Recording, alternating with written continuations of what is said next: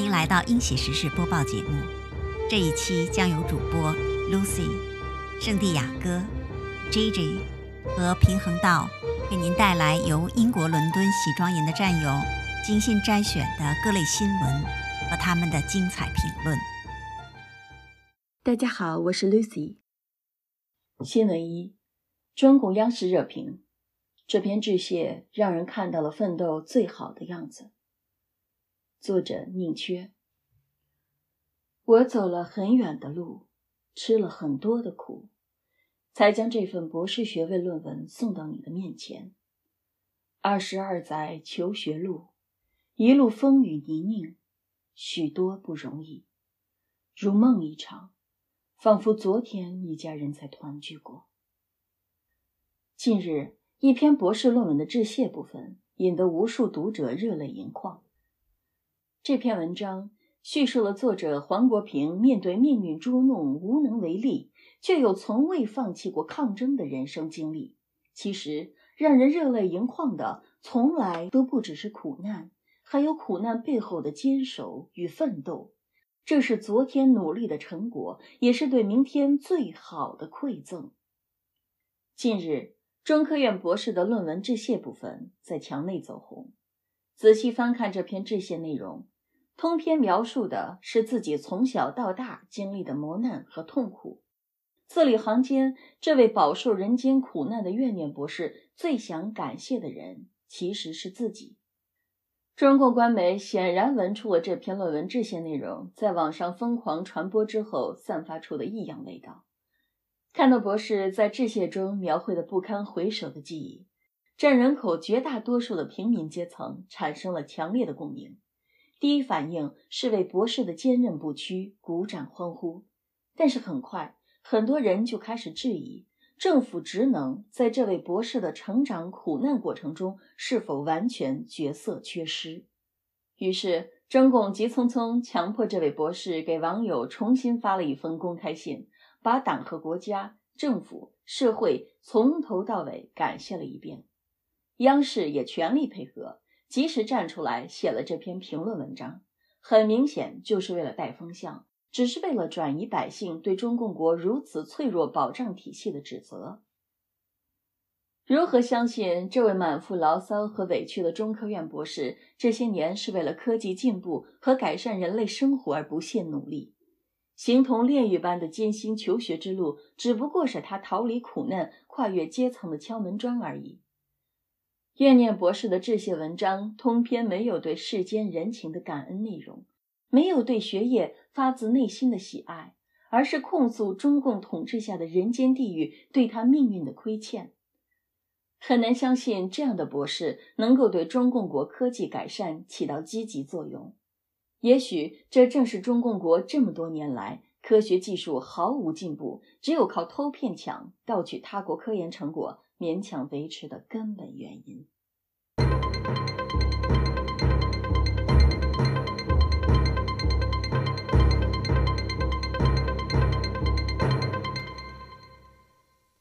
亲爱的听众朋友们，大家好，我是圣地亚哥。新闻二：中纪委网站评特斯拉深夜道歉，作者宁缺。二十深夜。特斯拉通过微博向客户、网友和媒体道歉，我们就未能及时解决车主的问题深表歉意，并表示尊重并坚定服从政府各相关部门的决定，尊重消费者，遵守法律法规，坚决坚定地积极配合政府各相关部门的所有调查，同时开展严格自查自纠。对自身不合理的、不符合服务准则的问题和服务流程进行梳理并整改，努力做到立查立改、即查即改，做到尊重消费者、尊重市场。相比于之前的几次表态，特斯拉终于有了一些诚恳谦和的样子。中国市场欢迎企业前来投资发展。但对所有企业都一视同仁，必须遵守中国法律法规、市场规则，尊重消费者权益。评论：四月十九日上海车展开幕式上，一名女子身穿印着“刹车失灵”四个红色大字的白 T 恤，爬上特斯拉展车车顶，高呼“特斯拉刹车失灵”。后来，该女子被现场安保人员带走。二十日上午，上海警方发布通报：女子张某因消费纠纷到车展现场表达不满，造成车辆一定程度受损。张某因扰乱公共秩序。被处以行政拘留五日，另一名女子李某因扰乱公共秩序被处以行政警告。这次车闹事件表面上是一起汽车质量的维权问题，背后隐藏的深层次矛盾远没有如此简单。特斯拉于二零一八年在上海正式注册汽车制造公司，二零一九年上海厂房全部竣工。开始在中共国制造生产新能源汽车。作为美国先进科技代表的新能源汽车代表品牌，特斯拉自进入墙内之日起，一直被保守势力弹劾，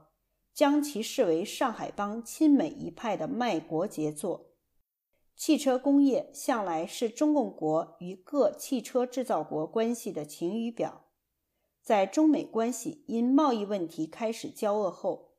特斯拉在中共国的生产销售之路实际已经越走越窄，负面新闻自上市之日起就纠缠不断。最值得注意的是，同在四月十九日，华为终端官方微博宣布公司要卖电动车，华为开卖的首款车型为赛力斯华为智选。一款号称采用增程系统的高性能电驱轿跑 SUV，在芯片供给被美国政府切断供应之后，华为把目光转向了对芯片科技要求不高的汽车行业。作为拥有军企背景的华为公司，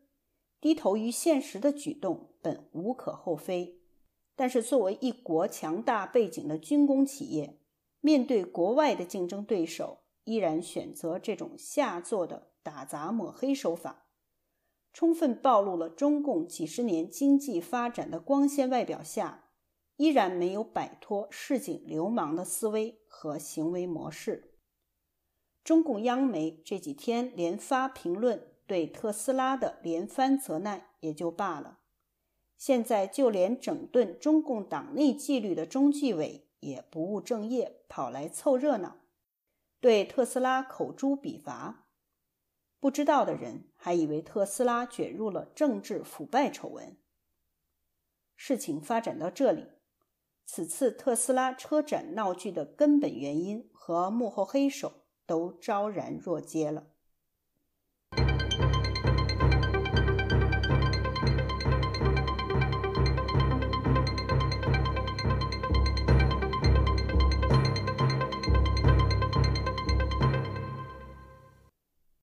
大家好，我是 JJ。战狼外交，欧洲点燃烽烟，分析习近平政治的缩影。续中共两位最高外交官员杨洁篪和王毅三月十九日在与美国高官的阿拉斯加会晤中，大力展示斗争精神，将中共的战狼外交极致展现后，近日欧洲又燃起战狼外交的烽火。在中国驻法大使馆辱骂法国学者和舆论是小流氓和疯狗后，中共驻瑞典大使馆又威胁一位瑞典自由记者，引发强烈反弹，促使外界呼吁驱逐中国大使。评论：在美中欧中关系急剧恶化的大背景下，中共直接撕下高雅的伪装。赤裸裸地在西方世界自由民主的氛围中表现自己的流氓本色，战狼外交的本质就是流氓外交、丛林外交。中共的目的就是把在国内野蛮暴力施政的手法照搬到国际外交的公共场合里来。很显然，他们心里清楚，西方文明世界不吃这一套。但是，作为煽动墙内民主主义的做法。五毛小粉红是绝对好这一口的。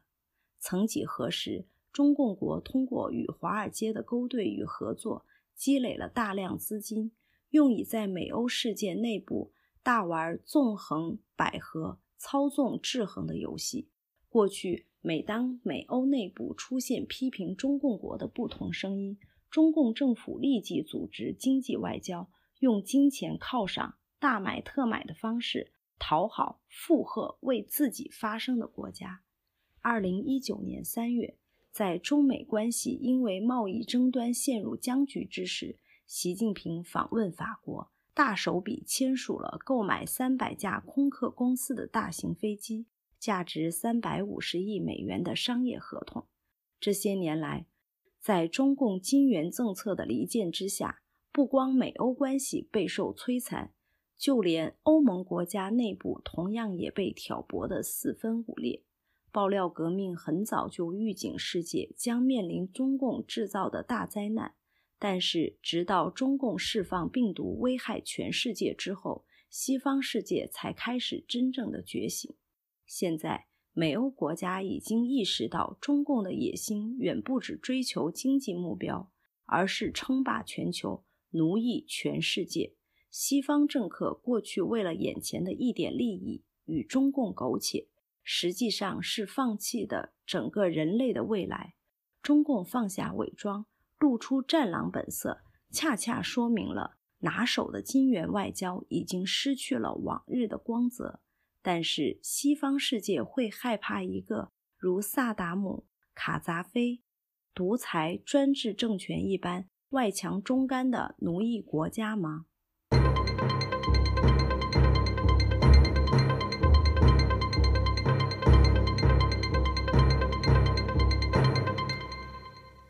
大家好，我是平衡道。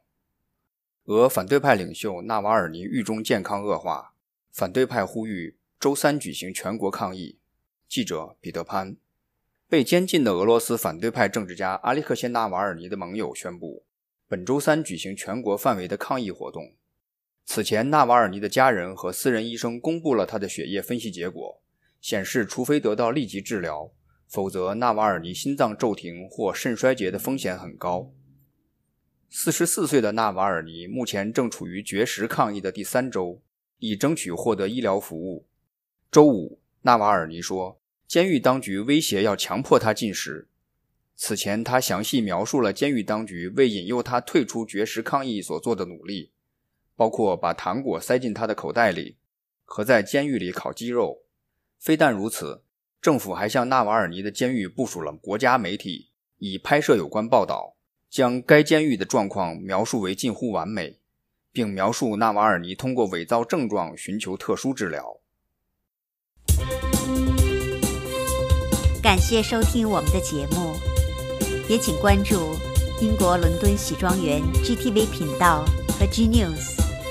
那里每天都有精彩的视频直播和各类新闻。谢谢大家，我们下期再见。